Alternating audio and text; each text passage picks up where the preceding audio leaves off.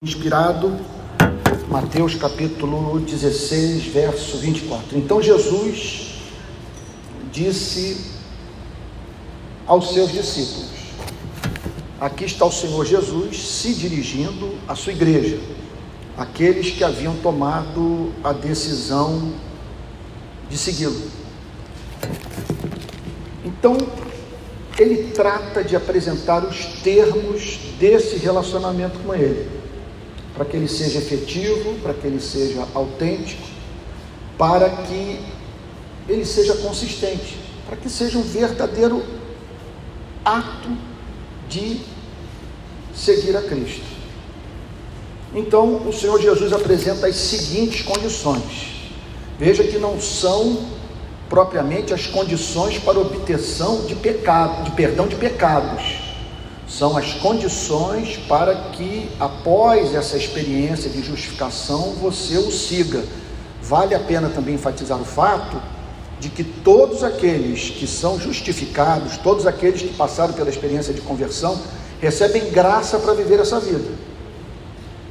Então, nós estamos aqui diante de algo que é absolutamente inexequível para o homem natural, ele não consegue viver isso aqui. Ele não tem interesse por essa espécie de vida. Para que você viva o que o Senhor Jesus descreve nessa passagem, é necessário que você receba uma nova natureza, seja tornado uma nova criatura.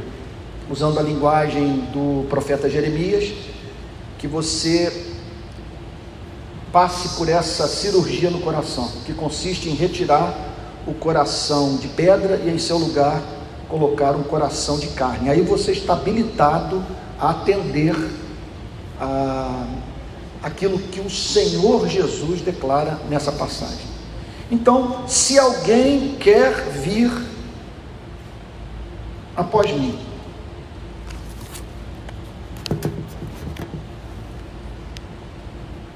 ele se dirige aos seus discípulos, apresentando, repito, as condições do discipulado, do ato de seguir a Cristo,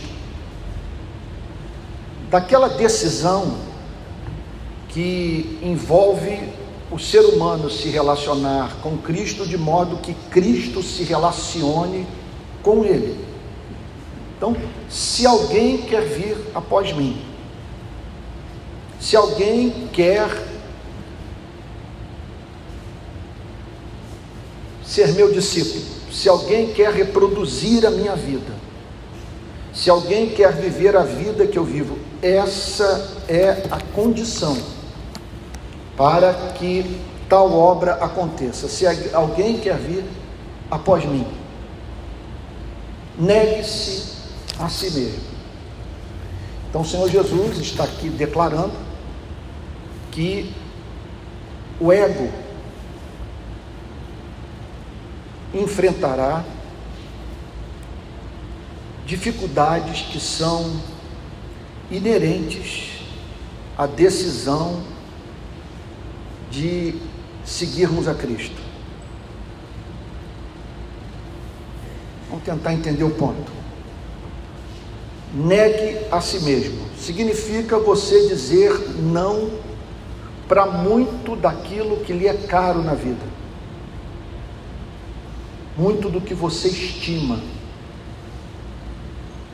muito do que a humanidade está em busca. Então, negue a si mesmo significa que o discipulado, o ato de seguir a Cristo, é incompatível com aquele modelo de espiritualidade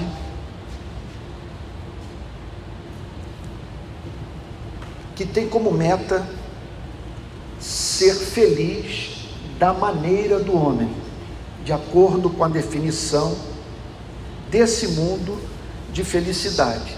Não há espaço aqui para cristão mimado porque negar a si mesmo significa se lhe apresentar um desejo real, concreto, ardente e até mesmo legítimo,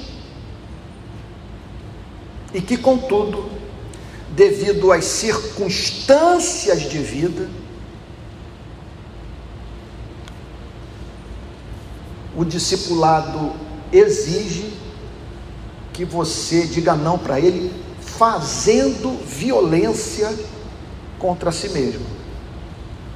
Alguns maus terapeutas vão dizer o seguinte: eis o cenário perfeito para uma igreja se tornar neurótica. Eis a criação de um ambiente conducente às mais diferentes manifestações de psicopatologias.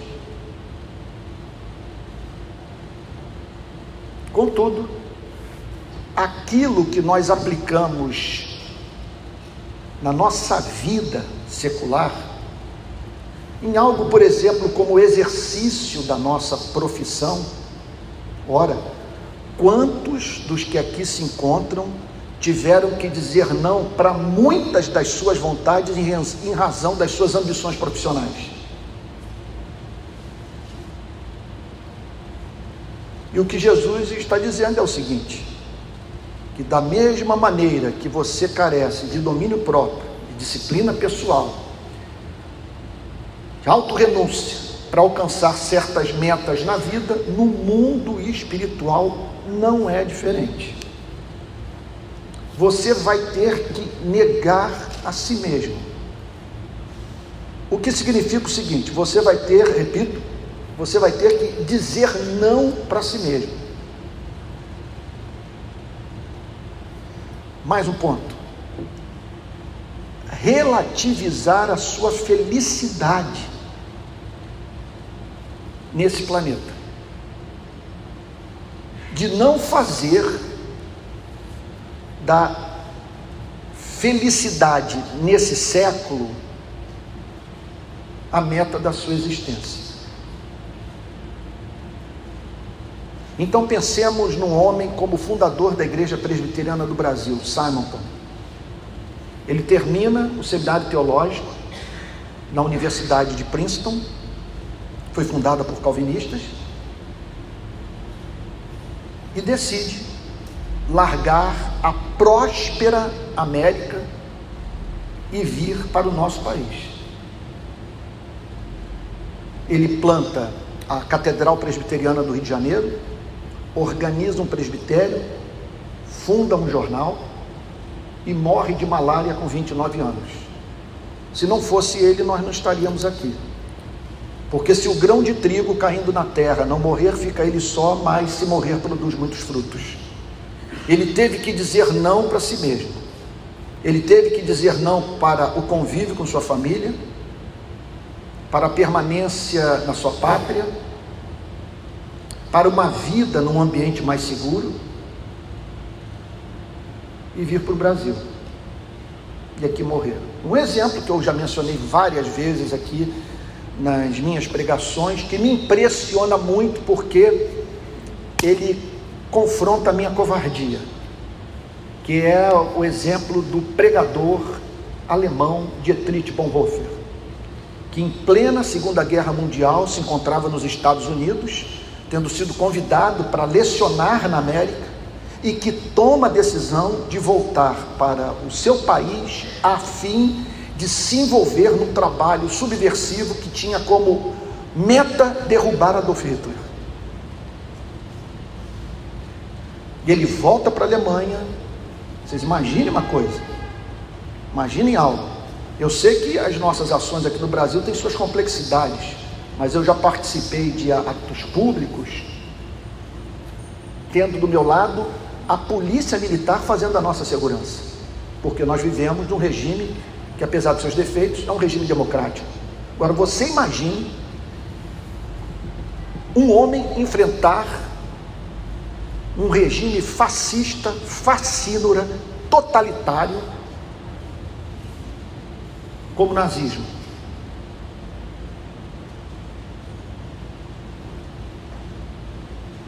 Com o país coalhado de campos de concentração. e sabedor do fato do que o regime seria capaz de fazer com sua vida, caso ele se levantasse contra ele. E foi o que ele fez, chegou ao ponto, e esse é um tema muito polêmico do ponto de vista da ética cristã, de participar de uma ação com o objetivo de matar Adolf Hitler. A ação foi descoberta, e no último ano da Segunda Guerra Mundial, ele já prestes de alcançar a sua libertação em razão da vitória das tropas aliadas, foi executado pelo seu próprio país. Selou com sangue o seu testemunho. Ele teve que dizer não a si mesmo. Quando ele viu, ele conta na sua biografia, que eu recomendo para todos vocês. Quando ele viu a ascensão do nazismo, ele disse: A mim me cabe lutar contra o meu país. A mim me cabe fazer oposição a esse regime fascista, num contexto em que a igreja luterana alemã havia criado a igreja luterana do partido nazista. Ele disse: a sobrevivência do evangelho no meu país depende de nós dissociarmos o cristianismo do nazismo. Um outro exemplo mais próximo de nós é do meu companheiro de turma. Eu morava num quarto em frente ao dele, havia apenas um corredor de uns dois ou três metros que separava os nossos cômodos. O Ronaldo Lidório, que larga, é, é, é assim que é, é, termina o seminário é, teológico, então eu decido radicar o meu ministério num centro urbano, no Rio de Janeiro, e ele toma a decisão de ir para a África, onde ele contraiu mais de 20 malárias. Ele negou-se a si mesmo, mas ao negar a si mesmo, ele deixou atrás de si uma igreja com dois mil membros no continente africano.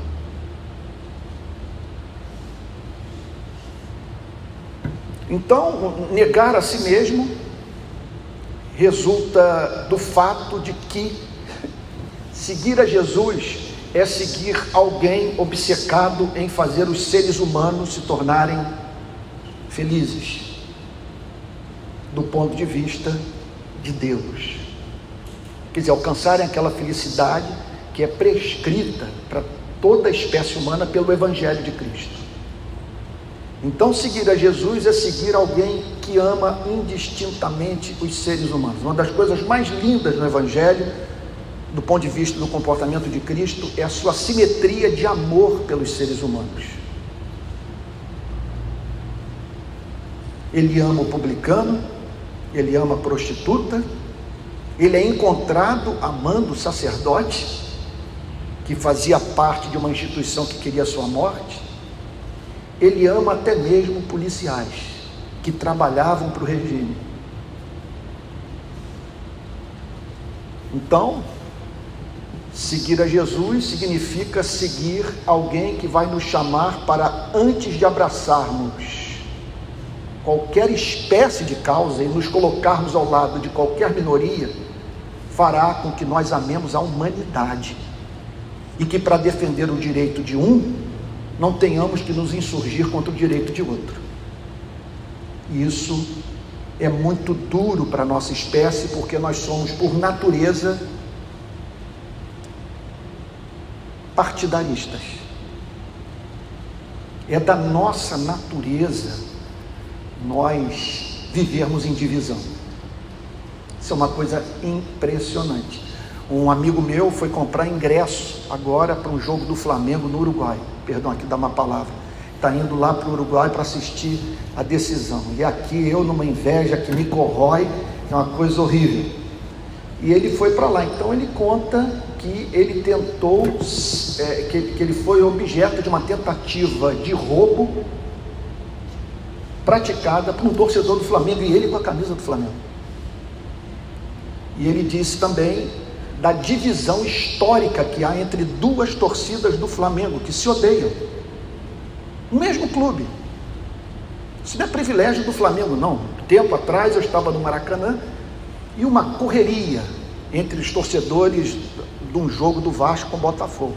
Eu frequento Maracanã desde os anos 60, Olhei para aquilo e falei: nunca vi isso na minha vida. A torcida do Botafogo brigar com a torcida do Vasco.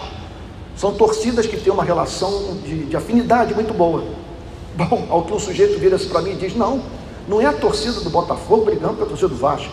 É uma briga entre os torcedores do Vasco, que há duas torcidas que se odeiam. E aí você se converte e se relaciona com alguém que o chama amar o rico e amar o pobre, amar o de direita, amar o de esquerda, amar o conservador, amar o progressista. E você vai ter que fazer muita violência a si mesmo ao ter que cuidar dos direitos de alguém por quem você tem repulsa. É aquela história de Jonas, doente por ter sido mandado para Nínive, em razão do fato de que a sua pregação levaria os ninivitas ao arrependimento e Deus teria misericórdia da nação que Jonas, servo de Deus, odiava. Então, esse negar a si mesmo significa você ter feito provisão para sua família e de repente se depara com a desgraça de uma família que mal tem o que comer. E você olha para sua mulher, ou então sua mulher olha para você e diz: Nós vamos ter que abrir mão dessa segurança financeira, porque não faz sentido nós guardarmos esse, esse dinheiro enquanto vemos essa família cujo drama conhecemos tão bem perecer.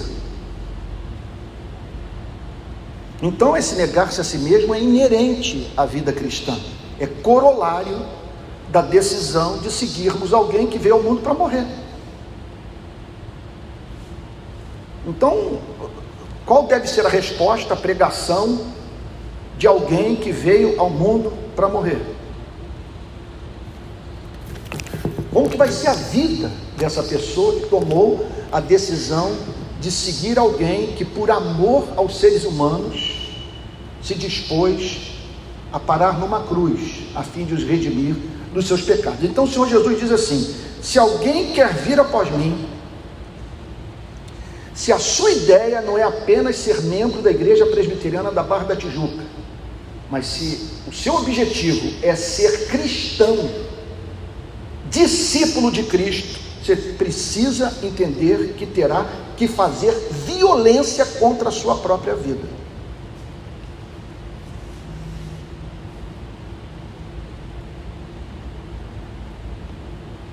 Tome a sua cruz. E aqui o Senhor Jesus fala da violência mais radical que podemos praticar contra o nosso ego, que é a de morrermos ou passarmos por mortes nessa vida que se constituem em condição indispensável para que na nossa morte ou nas nossas mortes pessoas encontrem vida. tome sua cruz. Então venha após mim e morra. Seguir a Cristo significa, gente, isso tem que ser muito claro, até para que as pessoas façam essa avaliação: será que faz sentido eu permanecer nessa fé? É bom que você faça um balanço, porque pode ser que você olhe para tudo isso e diga o seguinte: não é para mim, eu não dou conta disso, isso para mim é uma loucura, a vida é curta e eu quero aproveitar cada segundo que me resta. Então aqui é um péssimo lugar para você estar. Isso não lhe fará bem, me perdoe ser franco com você.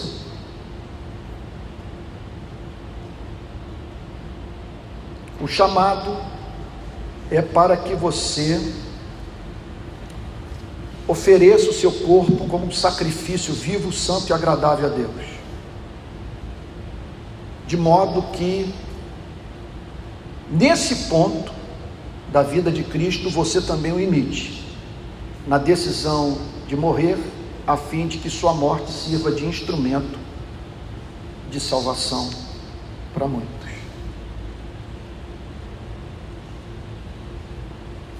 Vamos fazer uma pergunta? O que o cristianismo está custando para as nossas vidas hoje? Onde entra esse elemento de cruz na nossa relação com a fé cristã?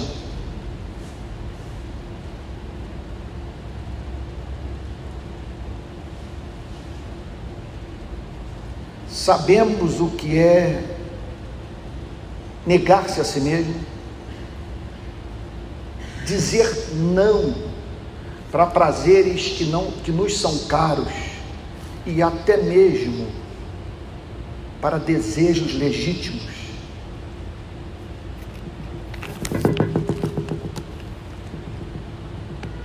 Se alguém quer vir após mim, negue a si mesmo, tome a sua cruz e siga-me.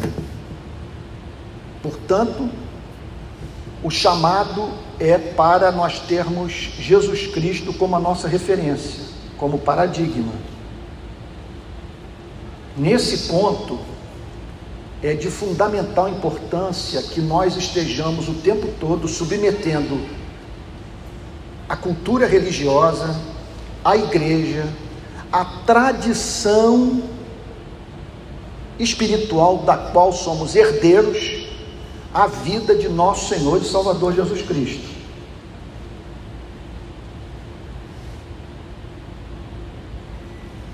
Eu vivi isso com mais de 40 anos de idade, sendo pastor dessa igreja. Porque eu entrei no seminário teológico, eu fui ordenado, eu plantei essa igreja pela infinita bondade de Deus, tendo como referência Martin Lloyd Jones no púlpito da capela de Westminster. Eu penso que o mesmo ocorre com você no seu campo de atividade profissional tem alguém que, que é referência para a sua vida. Para quem você olha e você diz: esse é o tipo de trabalho que eu quero desempenhar. Esse é o tipo de pessoa que eu quero ser no exercício da minha profissão. E eu entrei no seminário teológico, eu me formei, eu me tornei ministro, tendo minha vida regida por esse tipo de mentalidade, em que ela consistia eu vou me dedicar ao gabinete é, de estudo, ao meu escritório, vou ter muito tempo de leitura e dedicado à preparação de sermão, a fim de estar no púlpito para cumprir fielmente o meu trabalho, a fim de no domingo seguinte eu passar pelo mesmo tipo de, de atividade, dedicação aos estudos, a preparação de sermão, para ocupar com dignidade o púlpito no, no, no domingo seguinte. Então eu olhava para João Calvino e dizia: Esse foi o trabalho de João Calvino. Eu olhava para o Martin Lloyd Jones e dizia: Esse foi o trabalho de Martin Lloyd Jones. Embora João Calvino tenha se envolvido muito com Genebra. Criou a Universidade de Genebra, ele redigiu a legislação de Genebra, era alguém muito preocupado com a vida política de Genebra. Mas um homem dedicado ao púlpito. Martim Lutero, um homem dedicado ao púlpito. E John Stott, a mesma coisa. Jonathan Edwards, minha tese de doutorado, era, tinha, quer dizer, que eu acabei que não, não cumpri, tinha como meta escrever sobre Jonathan Edwards. Com 45 anos, eu entendi que eu não deveria manter uma relação de subserviência a essas biografias, a esses homens, essas referências da história do cristianismo.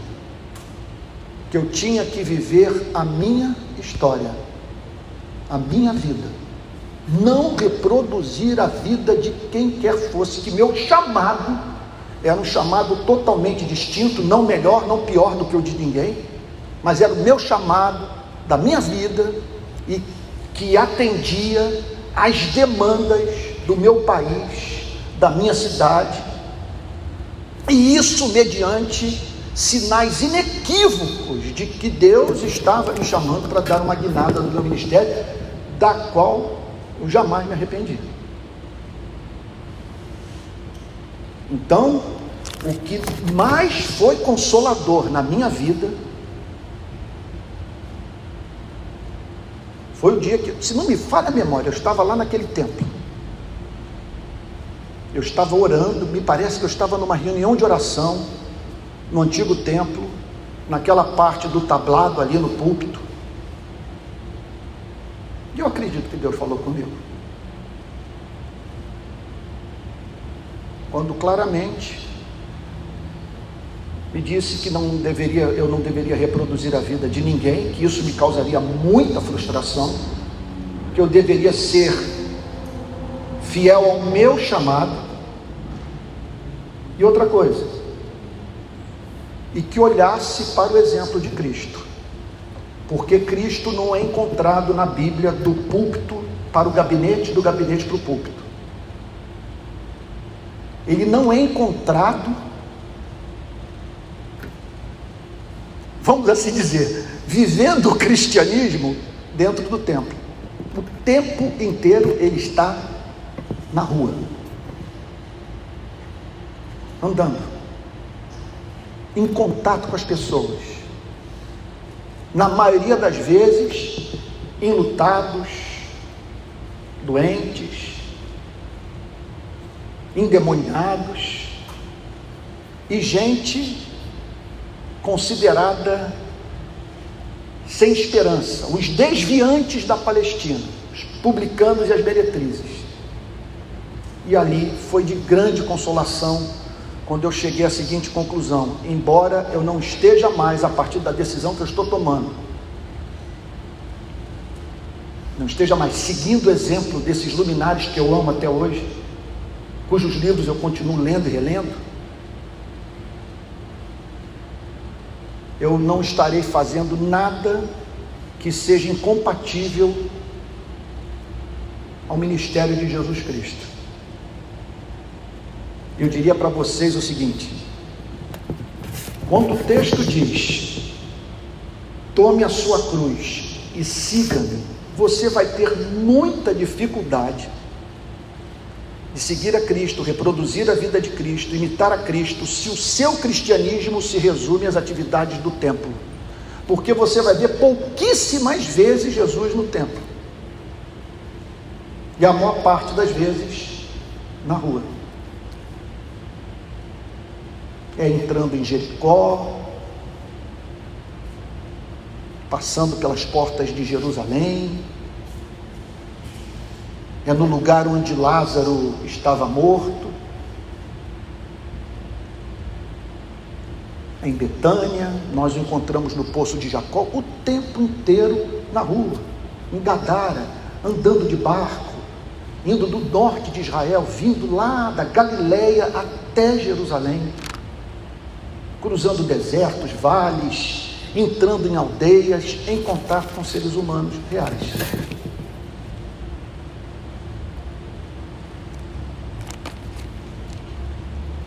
Se alguém quer vir após mim, negue a si mesmo, tome a sua cruz e siga-me. Essas são as condições do discipulado, e se nós não estamos vivendo isso, nós não somos cristãos.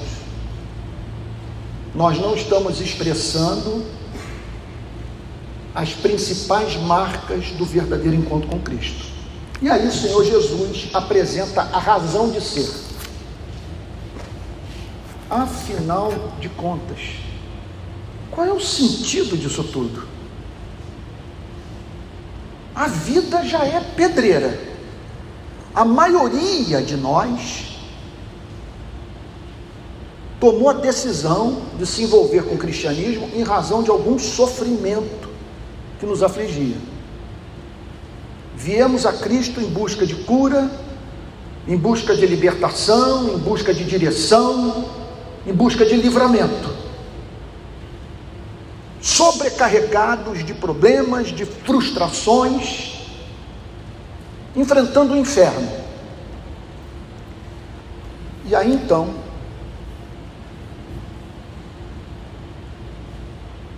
em vez de tão somente ele passar a mão sobre o seu ombro e chorar com você, embora isso esteja envolvido, ele diz: se alguém quer vir após mim, negue a si mesmo, tome sua cruz e siga-me. Aí você olha para as condições do discipulado para uma coisa como essa, e você diz isso, justamente isso. Qual é o sentido de eu viver essa espécie de vida? É perceptível onde ele quer chegar. O meu tempo não será mais meu. Eu não serei mais livre para escolher onde eu vou morar, com quem eu vou casar e o que eu vou fazer do meu dinheiro.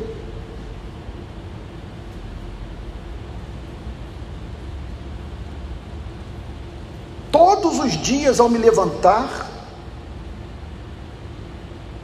terei que dizer a Ele: envia-me a mim.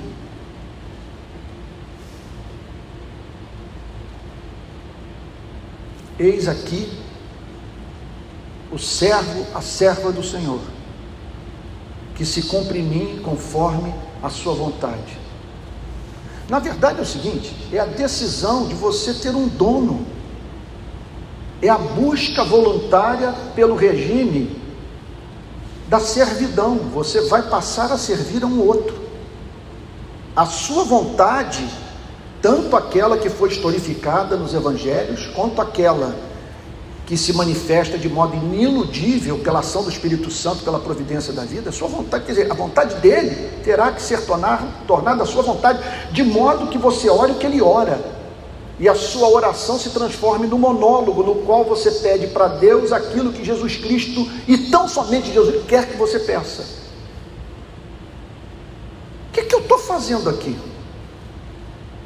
Você pode perfeitamente dizer: Isso não me é interessante. Aí você vai olhar para o seu partido político, ele vai ter que manter uma relação de subserviência a Cristo.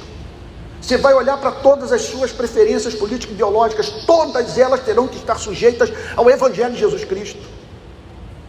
Aí você vai olhar para a causa da sua vida, e essa causa vai ter que manter uma relação de subserviência à causa do Evangelho. Uma vez que o grande vetor da existência do que negou-se a si mesmo, tomou sua cruz, tomou a decisão de seguir a Jesus, o grande vetor é a proclamação do Evangelho. Nada daquilo que eu faço na vida deve estar desconectado do meu anelo por ver pessoas, através do contato comigo, se apaixonarem por Jesus. Qual é a razão de ser um suicídio como esse, o que muitos poderiam considerar. Verso 25: Pois quem quiser salvar a sua vida, a perderá. Em quem perder a vida por minha causa, esse achará.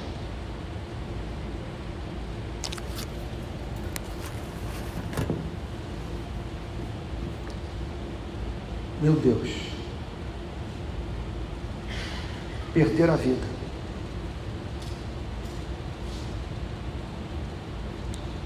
Pascal chamava de tremenda de uma aposta.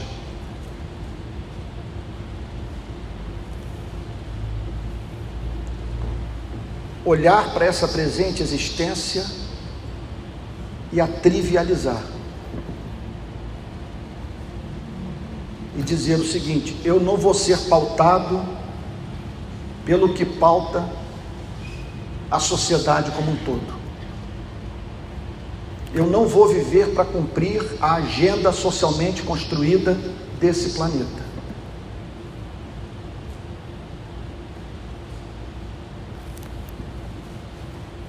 O que é perder a vida? É perder ou abrir mão ou renunciar as oportunidades de prazer, de obtenção de fama, de riqueza, de poder. E alguém olhar para você e para mim e dizer o seguinte: estão desperdiçando a vida.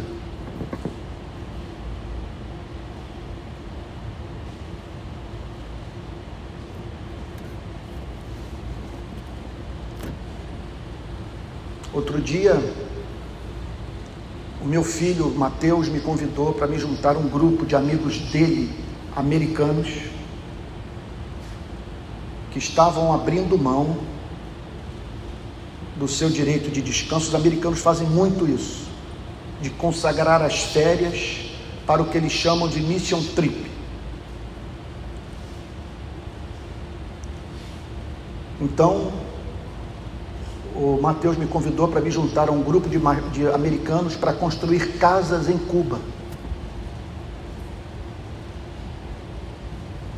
Não rolou por causa da pandemia.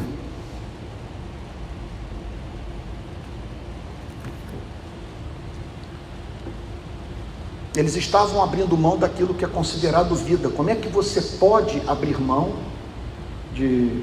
E muitos deles são moradores, a maioria de Fort Lauderdale, Boca Raton, é, Boynton Beach, de uma das regiões mais ricas dos Estados Unidos. Boca Raton está entre as dez cidades mais ricas dos Estados Unidos. E gente que tem recursos para ir para a Indonésia, para correr a Europa, para viajar pelo mundo, escolhendo ir para Cuba. Inclusive, uma nação cujo governo é adversário do seu. Não quero entrar aqui nas razões históricas dessa contenda entre América e Cuba. O ponto não é esse. O ponto é que aquelas pessoas estão abrindo mão da vida, porque anelam servir o povo cubano. E entendem que, mediante a construção de casas para os necessitados, estarão dando uma extraordinária manifestação de amor pelo povo cubano. Que, quem sabe, pela graça de Deus, haverá de abrir portas para que eles compartilhem o que eles mais querem compartilhar com o povo cubano, que é o Evangelho de Jesus Cristo.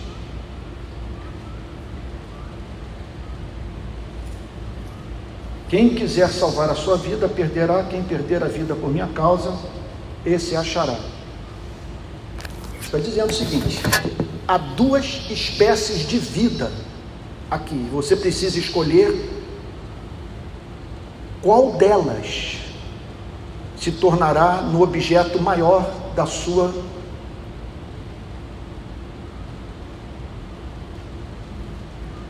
obsessão por realização pessoal. Então, de um lado, o mundo descrito por uma revista como a Caras, nem sei se existe ainda essa revista. Existe ainda a revista Caras? Uma coisa é aquela, é o mundo da revista Caras.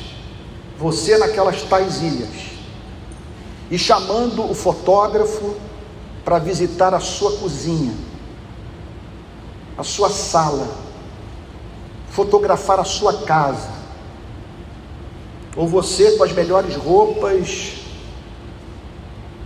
sei lá, num lugar qualquer desse planeta, num desses castelos de caras. Isso é uma vida. Quer dizer, a busca por sexo, dinheiro e poder. E observe que, em geral, como nos lembra Tim Keller, a idolatria não significa dedicação das nossas vidas àquilo que é inerentemente mal. Significa nós tomarmos o que é bom e o transformarmos em razão de ser da nossa existência, vindo assim a se tornar um ídolo que nos devora. Uma vez que se trabalho, por exemplo, é o ponto de integração da nossa personalidade, basta você ser demitido para entrar em depressão.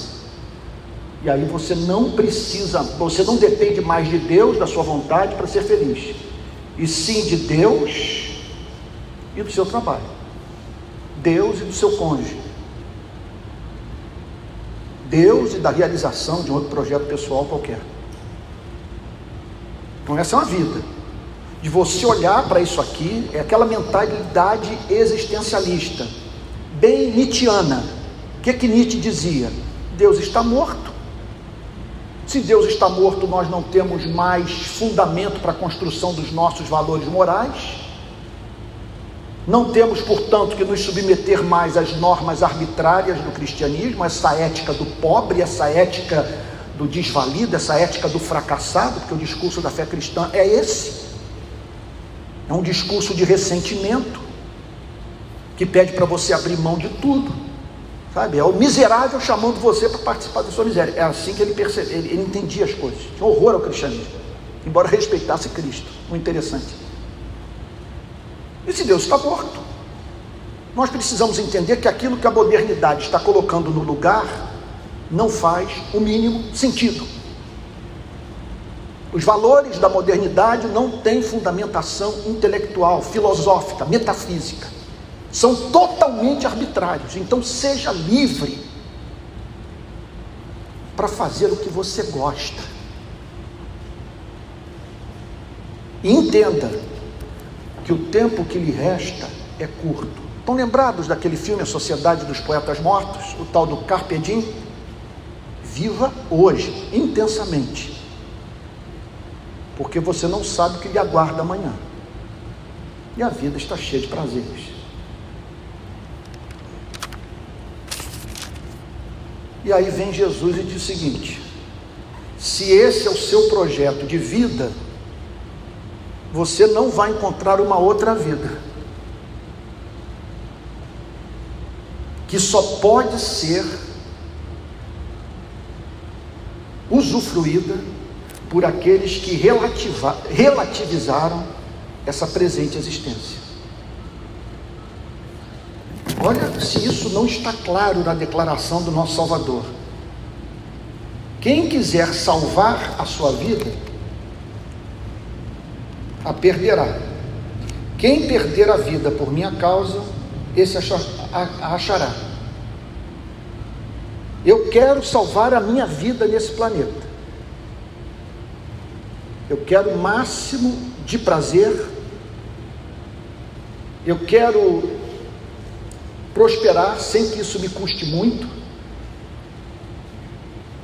Eu quero ter o meu ego reconhecido, quero ser amado, quero ser estimado, quero que minha palavra seja ouvida.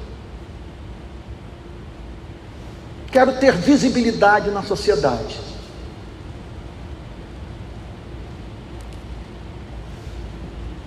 Aí Jesus diz o seguinte: se esse é o projeto da sua existência, pode ser que você vá longe nele e vivencie a desgraça de conquistar tudo aquilo pelo que lutou. Mas entenda uma coisa: você ficará privado de uma outra espécie de, de vida, para cuja obtenção é condição sine qua non a renúncia, a cruz, a morte para esse mundo. E é esse o ponto, esse é um ponto central. Porque aqui a sua resposta ao cristianismo dependerá não tanto do seu intelecto, da sua visão de mundo. Não é uma coisa estritamente racional. É a sua escolha pelo cristianismo vai depender do tipo de pessoa que você é. O que, que eu estou querendo dizer? Se a graça o regenerou e o predispôs para Cristo,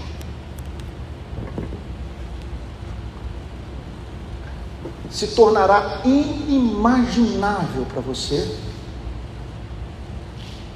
permitir que essa vida concorra com a vida que Cristo oferece.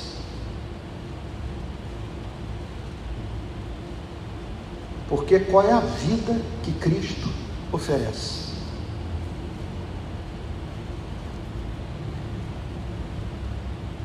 Não tem tempo para descrever algo tão excelso, tão comovente, que nesses 40 anos de cristianismo tem me levado às lágrimas.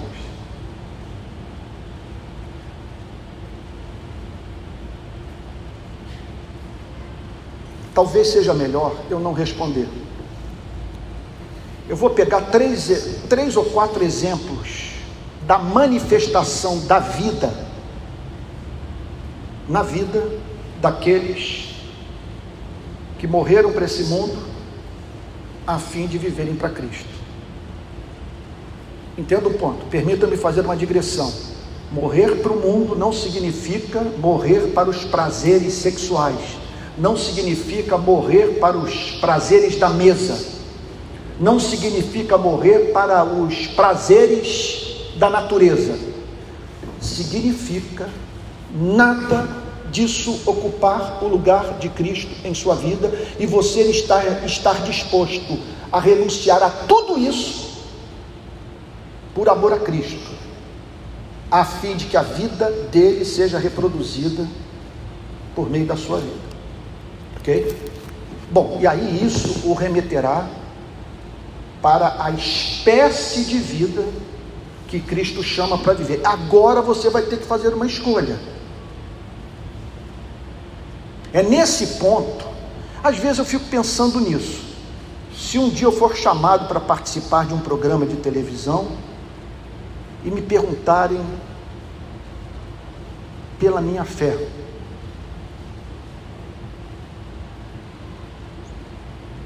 porque eu sou cristão. Ultimamente eu tenho pensado numa espécie de resposta que eu jamais pensei em oferecer na minha vida para o não cristão. Ela pode soar até ofensiva, mas eu penso que é radicalmente bíblica. É dizer o seguinte, amigo querido, aquilo sobre o que eu passo a falar, dificilmente você entenderá. porque nós somos muito diferentes.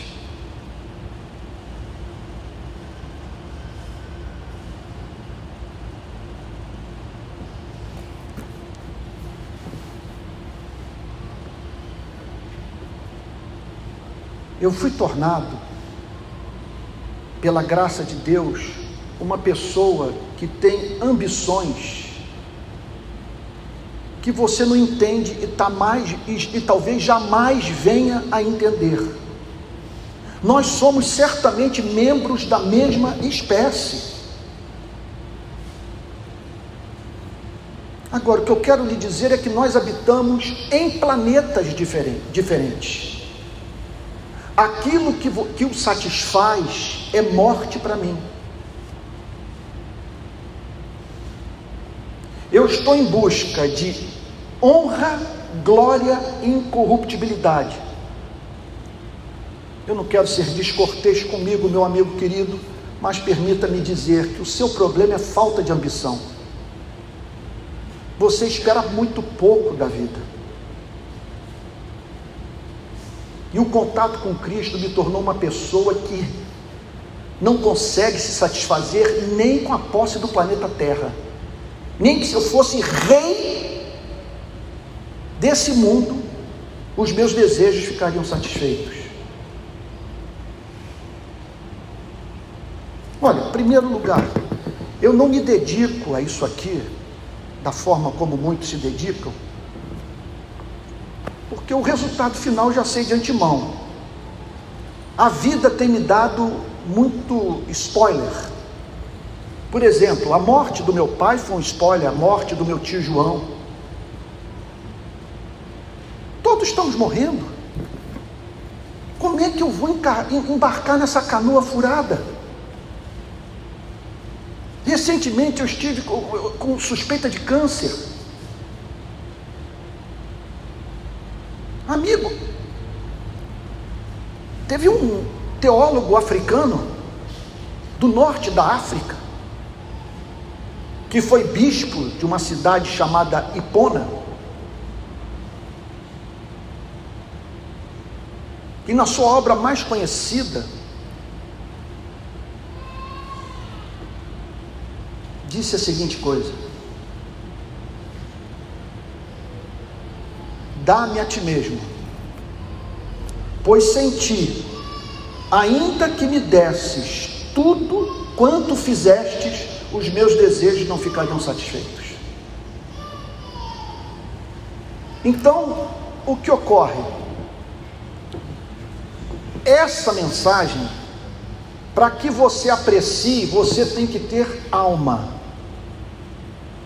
Você tem que ser regenerado, você tem que ter passado por uma profunda obra de transformação que fará com que você não se satisfaça apenas em comer o prato de comida, mas em sentir o sabor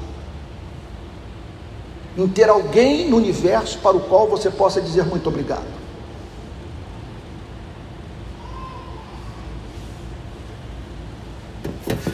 O que é essa vida que exige renúncia para esse mundo? Olha, talvez uma passagem extraordinária essa aqui.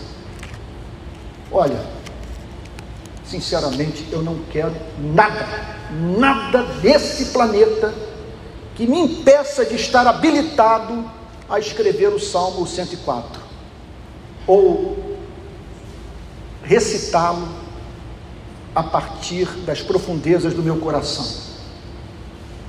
É isso que Jesus está dizendo. Se você quiser salvar a sua vida, perdê-la. Se você perder a sua, vida, você achará.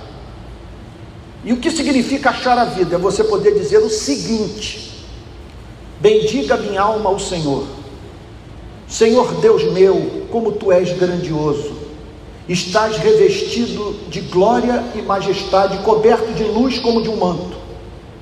Tu estendes o céu como uma cortina, pões nas águas o vigamento da tua morada, tomas as nuvens por carruagem e voas nas asas do vento. Fazes a teus anjos ventos e teus ministros labaredas de fogo lançastes os fundamentos da terra para que ela não se abale em tempo nenhum. Tomaste o abismo por vestuário e a cobriste, as águas ficaram acima das montanhas. Com a tua repreensão, as águas fugiram, com a voz do teu trovão bater em retirada. Elevaram-se os montes, desceram os vales até o lugar que lhes havia preparado Puseste as águas de visa que não ultrapassarão, para que não voltem a cobrir a terra. Tu fazes rebentar fontes no vale, cujas águas correm entre os montes. Dão de beber a todos os animais do campo, os jumentos selvagens matam a sua sede. Junto delas, as aves do céu têm o seu pouso, e por entre a ramagem elas se põem a cantar do alto de tua morada regas os montes, a terra farta-se do fruto das suas obras, fazes crescer a relva para os animais e as plantas que o, que o ser humano cultiva, para que a terra, para que da terra tire o seu alimento, o vinho que alegra o coração, o azeite que lhe dá brilho o rosto e o pão que lhe sustém as forças. Se você não está habilitado a dizer isso, me perdoe, me perdoe, você é muito mal educado, eu me compadeço de você. Eu não quero saber se você está em Angra dos Reis no iate, não me convence. Não me manda foto sua com sua família nos Alpes Suíços. Não desperta inveja no meu coração. Eu quero saber essa é linguagem do Salmo 104, que denota o seguinte: que o planeta é uma Bíblia para você. Que quando você olha para um rio, você vê uma letra dessa Bíblia. Quando você olha para um pássaro, você vê uma outra letra. E subitamente você se vê entendendo o livro todo. E Deus falando a você.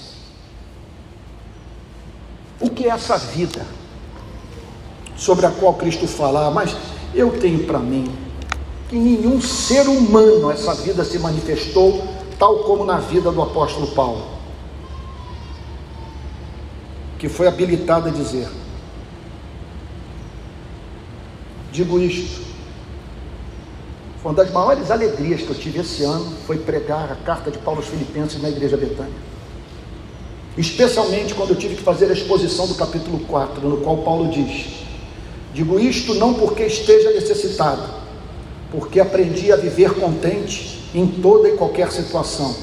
Sei o que é passar necessidade, sei também o que é ter em abundância. Aprendi o segredo de toda e qualquer circunstância, tanto de estar alimentado como de ter fome, tanto de ter em abundância como de passar necessidade. Tudo posso naquele que me fortalece. Você tem que escolher. Se isso aqui é interessante para você, fique com Cristo. Tome sua cruz e o siga. Mas pode ser que você não tenha nenhum interesse por isso. E aqui então não é um bom lugar para você estar. E Cristo vai ser o tormento da sua alma. Essa mensagem só funciona para quem tem uma palavra que está muito presente nos livros teológicos americanos, que eu, eu, eu sempre amei e eu tinha minha dúvida se ela existia na língua portuguesa, que eles chamam de congenial. Esses dias eu fui no Aurélio, e não é que essa palavra tem na nossa língua congenial.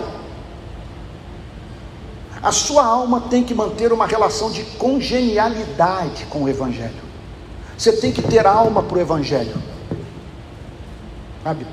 Olha só, eu estou agora convidando Ontem eu convidei o Paulo César Caju, que eu tive o privilégio de conhecê-lo, para comer bacalhoada em Niterói comigo, no melhor restaurante de comida portuguesa das Américas, que é o Gruta de Santo Antônio, lá na Ponta da Areia. Agora, pode ser que o Paulo César Caju não goste de bacalhoada. Vai ser um tormento para ele. Para mim, eu entendo perfeitamente meus parentes lá de Braga. Comem bacalhau diariamente. E não há prazer gastronômico maior na minha vida do que um bom, uma boa bacalhoada portuguesa. Eu estou dizendo o seguinte: pode ser que você olhe para essa descrição do apóstolo Paulo e não sinta inveja dele. Eu morro de inveja. Eu queria saber o que é isso. Como também entender o que ele diz no capítulo 1.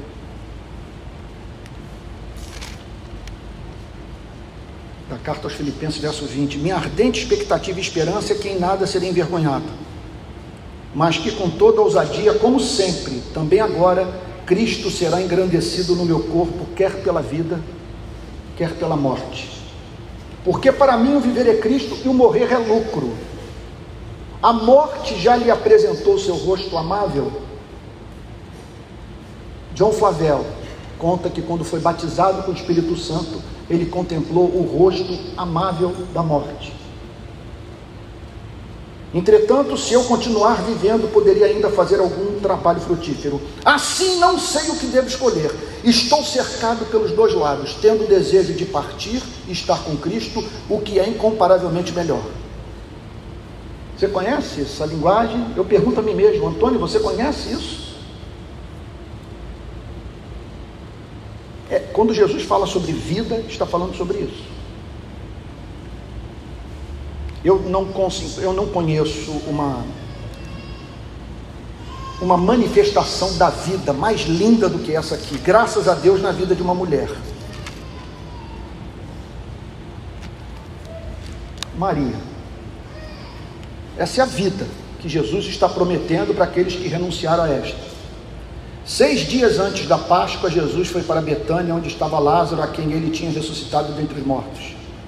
Prepararam-lhe ali uma ceia. Marta servia e Lázaro era um dos que estavam à mesa com Jesus. Então Maria, pegando um frasco de perfume de nardo puro muito precioso, ungiu os pés de Jesus e os enxugou com seus cabelos. E toda a casa se encheu com o cheiro do perfume.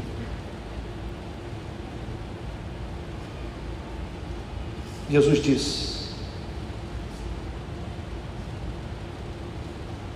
Onde quer que esse evangelho seja pregado, essa história será contada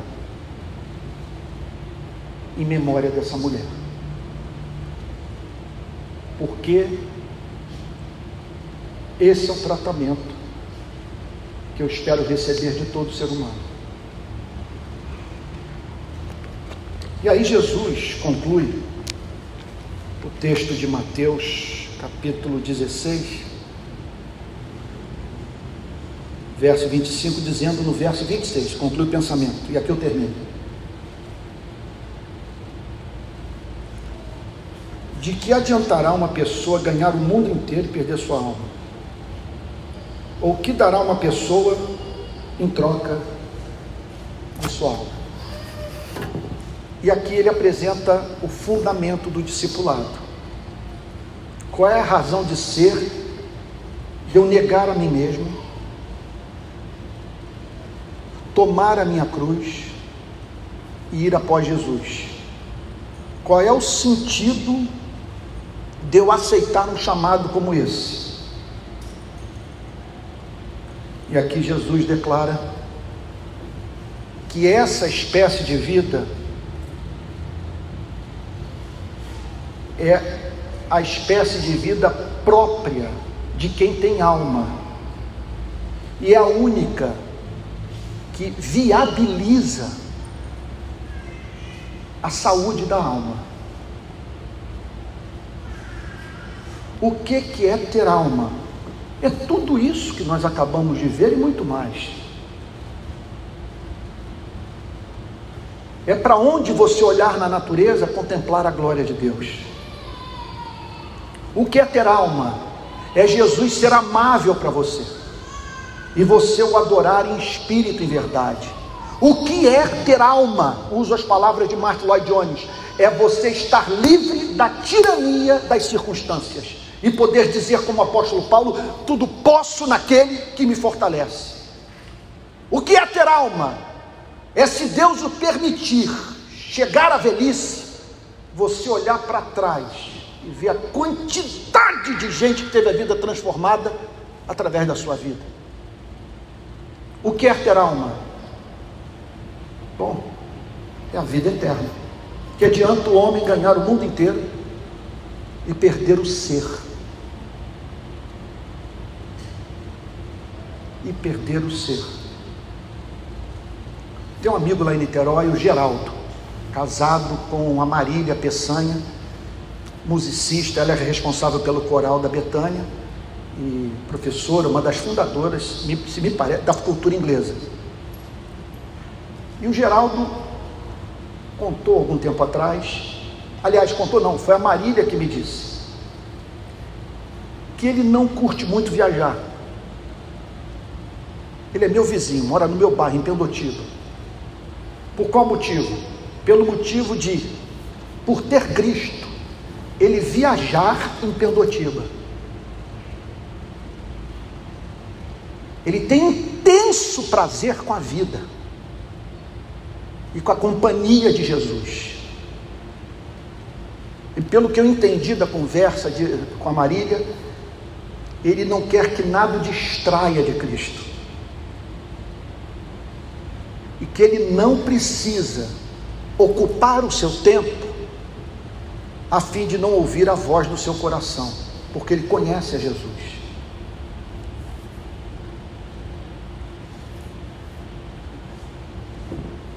Me perdoem dizer, mas a igreja passou por um teste nessa pandemia e muitos irmãos nossos foram reprovados. Afinal de contas, por que, que você não conseguiu ficar em casa?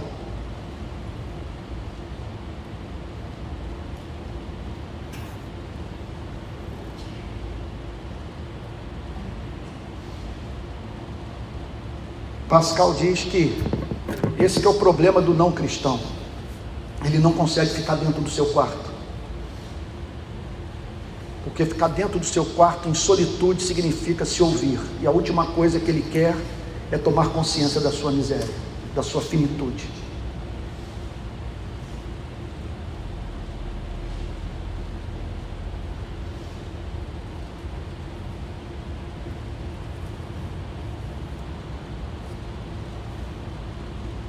que vale ganhar o mundo inteiro perder o ser. Eu amo viajar, mas se eu tivesse que escolher entre ter os recursos deste mundo para percorrer, percorrer o planeta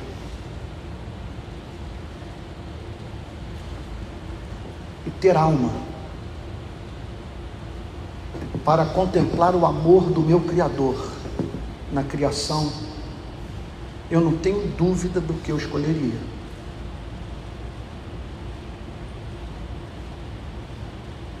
Se há uma coisa que você é cristão, pela qual você deve ser grato a Deus, é o fato de você ter alma. Repito, de comer a comida e sentir o sabor, porque é capaz de encontrar por trás das bênçãos da vida um Deus de infinita benevolência, declarando o seu amor por você.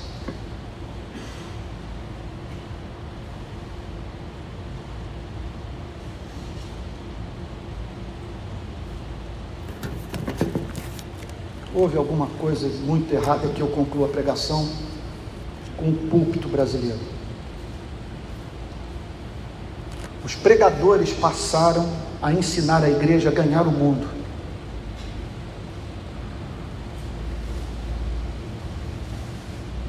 E por isso, pelo fato dessa igreja não ter vida interior, muitos dos seus membros sentiram as mesmas agonias dos não cristãos por terem que ficar em casa.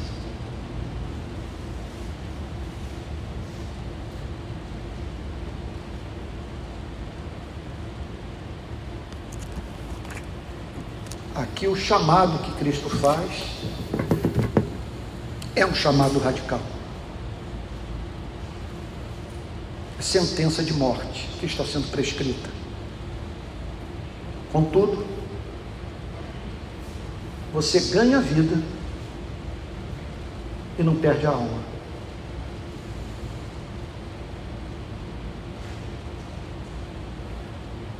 Eu não tenho a esperança de como uma pregação como essa ser entendido por todos.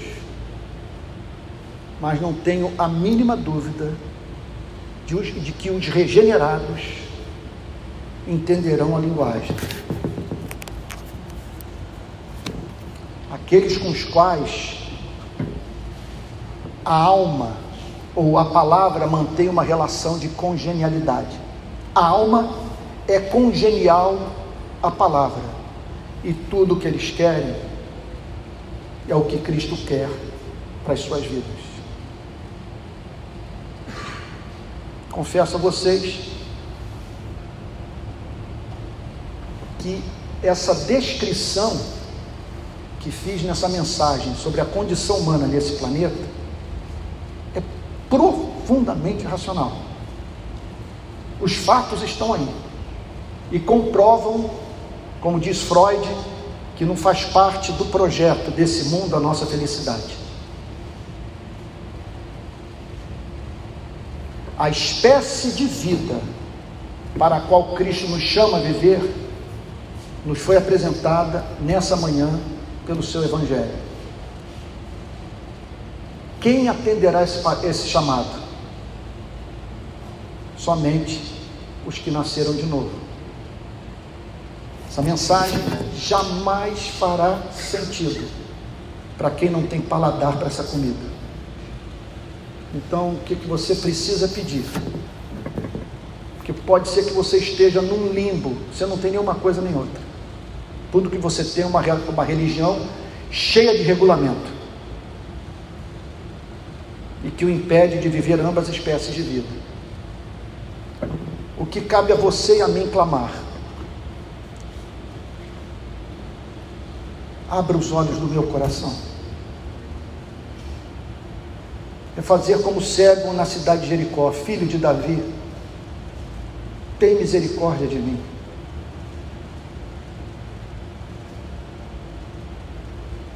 E aí sim você entenderá a mensagem de Cristo. E a cruz não será mais cruz. Porque para você o viver será Cristo e o morrer lucro. Vamos ficar de pé e orar? Tico querido, você poderia orar por nós aqui usando o microfone da igreja? Porque para que quem está em casa possa nos ouvir.